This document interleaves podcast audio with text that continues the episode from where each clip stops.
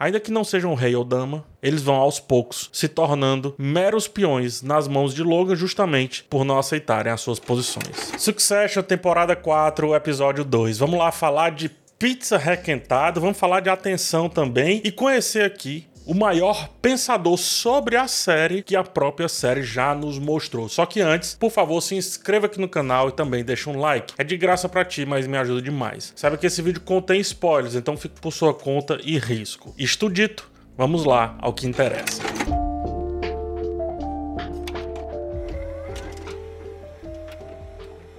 No episódio anterior, Logan demonstrou que reflete sobre a vida dos meros mortais, no caso a gente, né, nós. Esse episódio também é marcado por um pouco mais disso, principalmente a partir da perspectiva do próprio Logan. Iniciamos o episódio com ele descendo aos níveis inferiores da empresa, mostrando como se conectar com o que ele acha que são recursos, né? Ele falou no episódio passado sobre isso, coisa que o Tom não consegue fazer, mesmo estando na mesma estatura do Logan, com o Logan em cima de um púlpito. Ou seja, de baixo, o Tom se iguala em estatura ao Logan, mas não em qualidade. Por sua vez, encerramos o episódio com Logan observando alguém vasculhar o lixo em busca talvez de comida, percebendo que essa realidade é algo que falta na criação de seus filhos. O que ocorre então quando uma divindade se aproxima da gente, né, os meros mortais? A resposta obviamente depende, porque são muitas divindades que temos aqui no mundo, só que trazendo para o nosso lado um pouco mais cristão, o Deus do Antigo Testamento lançaria enchentes e catástrofes para nos instruir a seguir o caminho que ele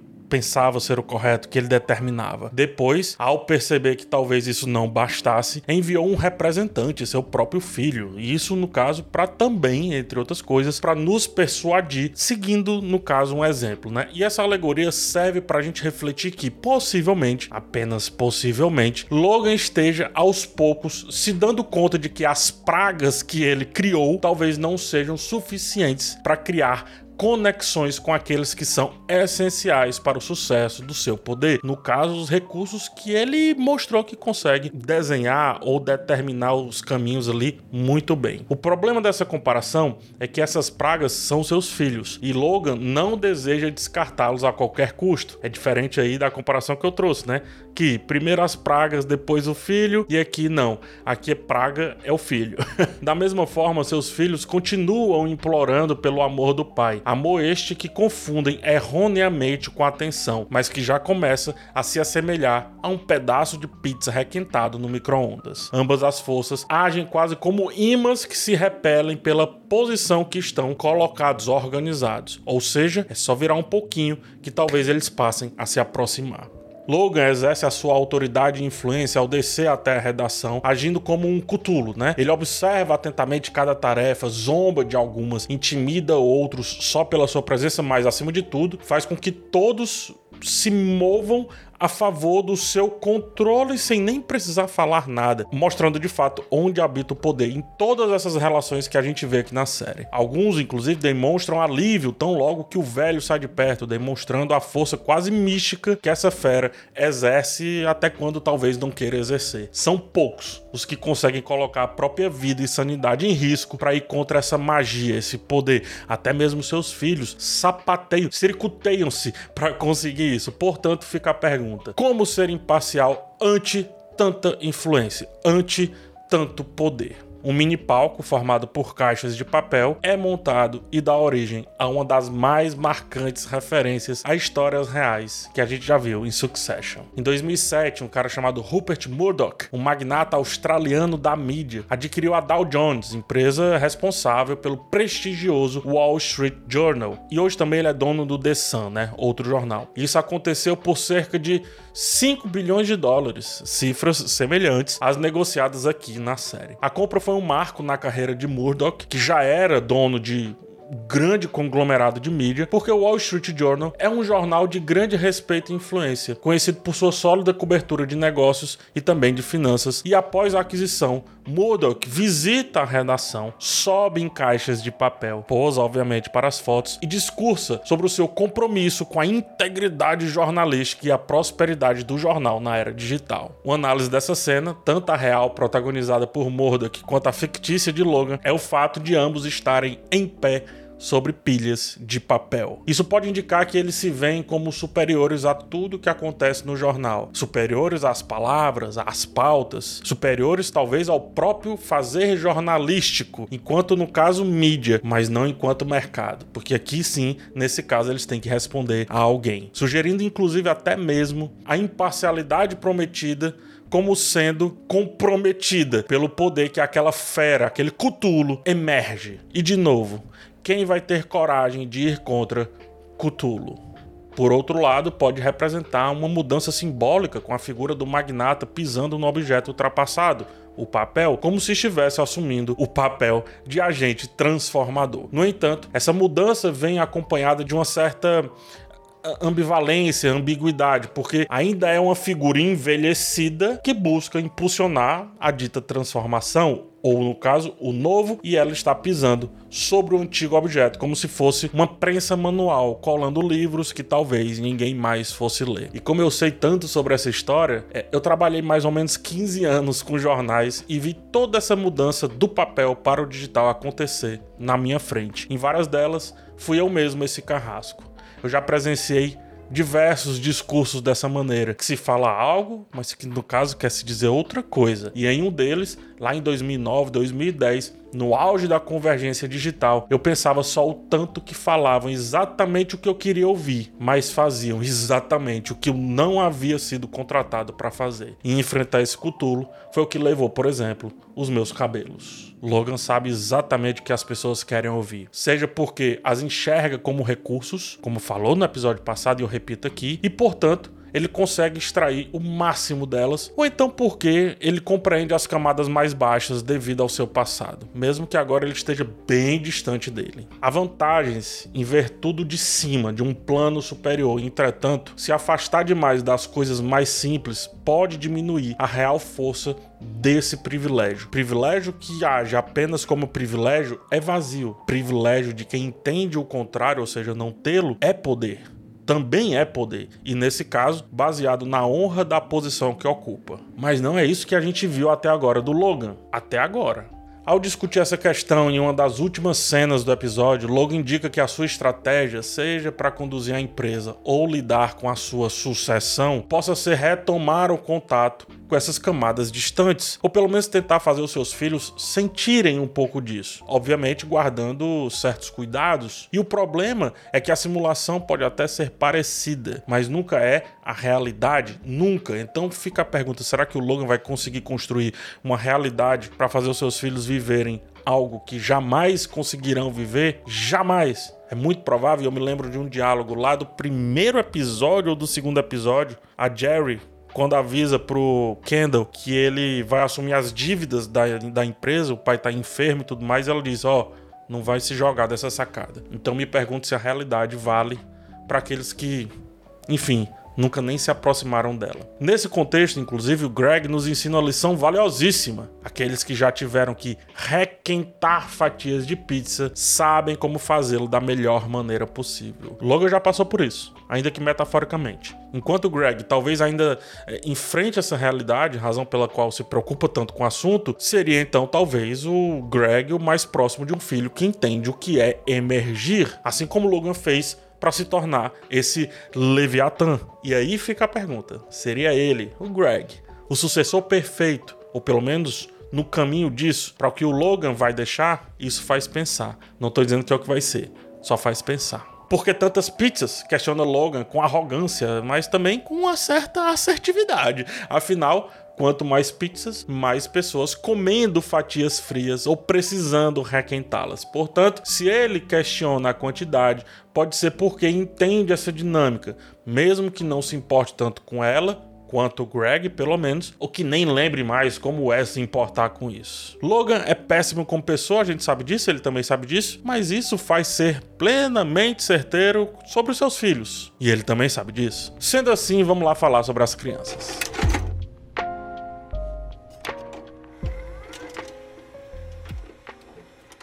Fica cada vez mais evidente que os filhos apenas desejam a atenção do pai. Assim como Logan cometeu inúmeras atrocidades familiares para sempre ter a atenção de pelo menos um filho e volta a fazê-lo nesse episódio para reconquistar Roman, ao menos temporariamente, os filhos aprenderam a fazer o mesmo com o pai. E aqui talvez resida o maior equívoco na criação de Logan. Em vez de torná-los ávidos pelo dinheiro externo, ou seja, aquele dinheiro que não tem, ele acabou fazendo-os cobiçar o seu próprio dinheiro. Em vez de torná-los sedentos por sangue alheio, ele os fez sedentos pelo próprio sangue, como se o sangue da família ou do pai, mais especificamente falando, fosse o único que realmente importasse. Os filhos, então, são frutos de um ambiente muito específico, mas o agrotóxico saiu do controle e esses frutos acabam envenenando a si mesmos ou ao próprio produtor nesse caso, o Logan. Diante disso, e talvez percebendo a situação, Logan precisa primeiro desmantelar essa estrutura para depois ele mesmo reconstruí-la. A velha e boa tática da terra arrasada. E só assim, talvez,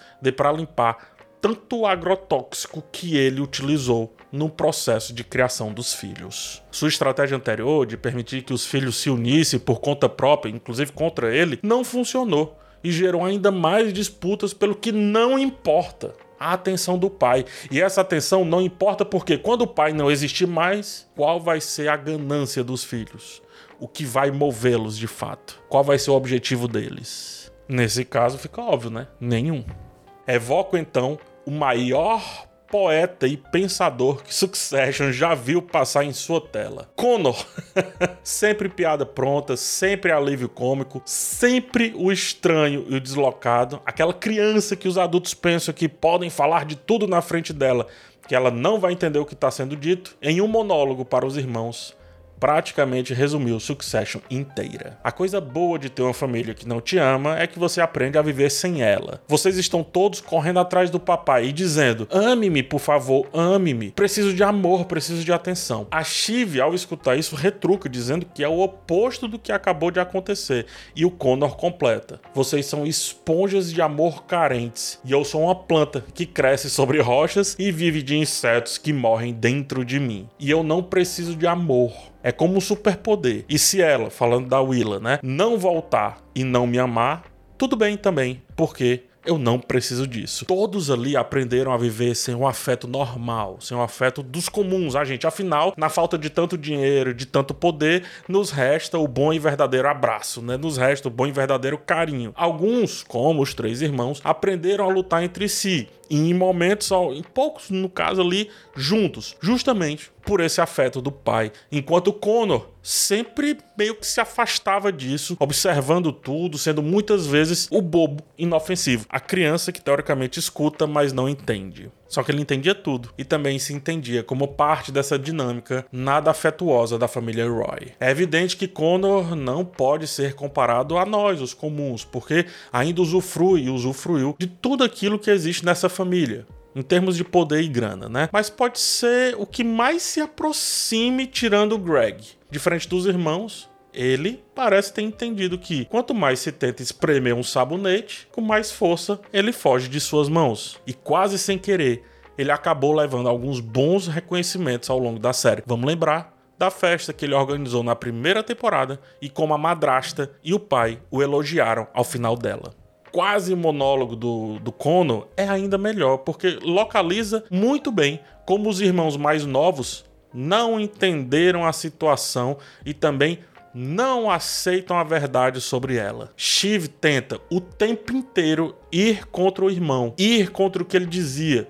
Se espanta quando ele fala sobre não receber amor. Como assim, gente? E os demais, os dois, dão risinhos frouxos de canto de boca sobre o papo que tá acontecendo. No começo eu também tava assim tenho que admitir, achando que o Conor iria continuar sendo Conor, ou seja, a piada pronta. Mas isso, obviamente, antes de perceber que ele traduzia a dinâmica de Logan e de todos os seus filhos com a mais perfeita das perfeições. Na falta de Logan, na falta dos Roy, Conor foi buscar em outros cantos. É por isso que 1% do eleitorado lhe basta.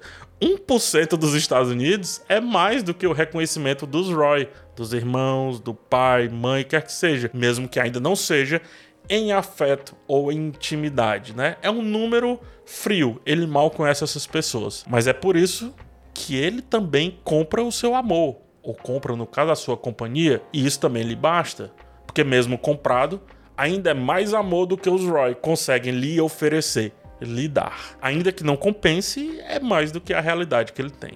Então, no final das contas, não é sobre grana, não é sobre dinheiro, está bem claro. Mas é bom que a gente perceba e entenda bem. Só não é sobre dinheiro, porque já se tem dinheiro. Não é sobre poder, porque já se tem poder também. Não é sobre conforto, porque já se tem conforto. É sobre então não parecer uma planta que cresce entre rochas, mas sim um jardim autossuficiente, pronto para ser elogiado, sobre a sua beleza e sobre a sua altivez. Coisa que o velho Logan não faz, nem de graça, nem pagando, nem implorando. E quando faz por algum outro motivo, obviamente sempre um motivo muito próprio, egoísta e pessoal, ele parece um robô. Kendall, quando desce as escadas do metrô, ou seja, descendo um nível a mais do que já haviam descido para estarem naquele bar dos ditos normais, mostra que continua disposto a ferrar tudo a favor de si e não da suposta cruzada dos irmãos contra o seu pai. Ora, não é isso que o K-Roy, né? Eu só vou chamar ele assim agora. Não é isso que o K-Roy vem tentando fazer desde sempre. Portanto, não teria como ser diferente. Além do mais, isso também é o que o aproxima das atitudes mais essenciais do pai dele, mesmo que diametralmente opostos durante a jornada. É como se no fim eles chegassem ao mesmo destino: a matança, né? A brutalidade ou a preservação do sangue doa a quem doer. Roma, por sua vez, corre para debaixo da asa do pai, ao mais baixo apito que escuta. O, o Roma é muito engraçado, né? O corpo, a voz, tudo dele é de alguém que profere bravatas, mas não vive a própria jornada. Como todos os irmãos, Roma, ele aparenta ser descolado, só que por dentro treme de medo diante da realidade dos problemas, ou pelo menos deveria, já que não conhece o que é problema de verdade. Ele treme pela influência do Cthulhu, e ao mesmo tempo o Cthulhu consegue levar ele para onde quiser. Mais do que isso, Roma se contenta com qualquer atenção requentada, e a estratégia de Logan para desmantelar um núcleo criado pelos filhos passa por explorar essa fraqueza. Ele sabe muito bem quem é o elo frágil dali e sabe exatamente quais pedaços levar para a frigideira, por isso requentá-los, e quais pedaços descartar por estarem talvez velhos demais, podres demais ou não tão mais gostosos assim quanto um dia tiveram. Cada irmão é uma peça no tabuleiro de xadrez manipulado pelo pai. Juntos, os irmãos conseguem até oferecer alguma coisa, como a gente viu, por exemplo, no episódio passado, mas individualmente tendem a repetir os mesmos movimentos sempre. Assim funcionam as pedras de xadrez. Logan, habilidoso jogador que é, sabe muito bem, muito bem dessa situação toda. E também sabe quando é hora de virar o tabuleiro inteiro, fazendo com que todas as peças percam seu sentido de grupo ou de indivíduo. O que é um cavalo fora do xadrez, afinal? É só uma peça inútil, não serve para nada. Quando eu pensava que os filhos começavam a demonstrar alguma reação, Logan demonstrou mais uma vez que jamais dá passos em falso. Enquanto os irmãos lutam por migalhas de atenção, ele determina o destino de cada uma peça que está disposta no seu tabuleiro. É no caos que essa família se destaca e os filhos, em sua busca desesperada por aprovação, acabam aos poucos deixando posições nobres aí nesse tabuleiro. Ainda que não sejam rei ou dama, eles vão aos poucos se tornando meros peões nas mãos de Logan justamente por não aceitarem as suas posições. De novo, e quantas vezes lhe parecer necessário, Logan vai fazer isso e vai ter um plano. Pode não funcionar, mas ele vai ter um plano.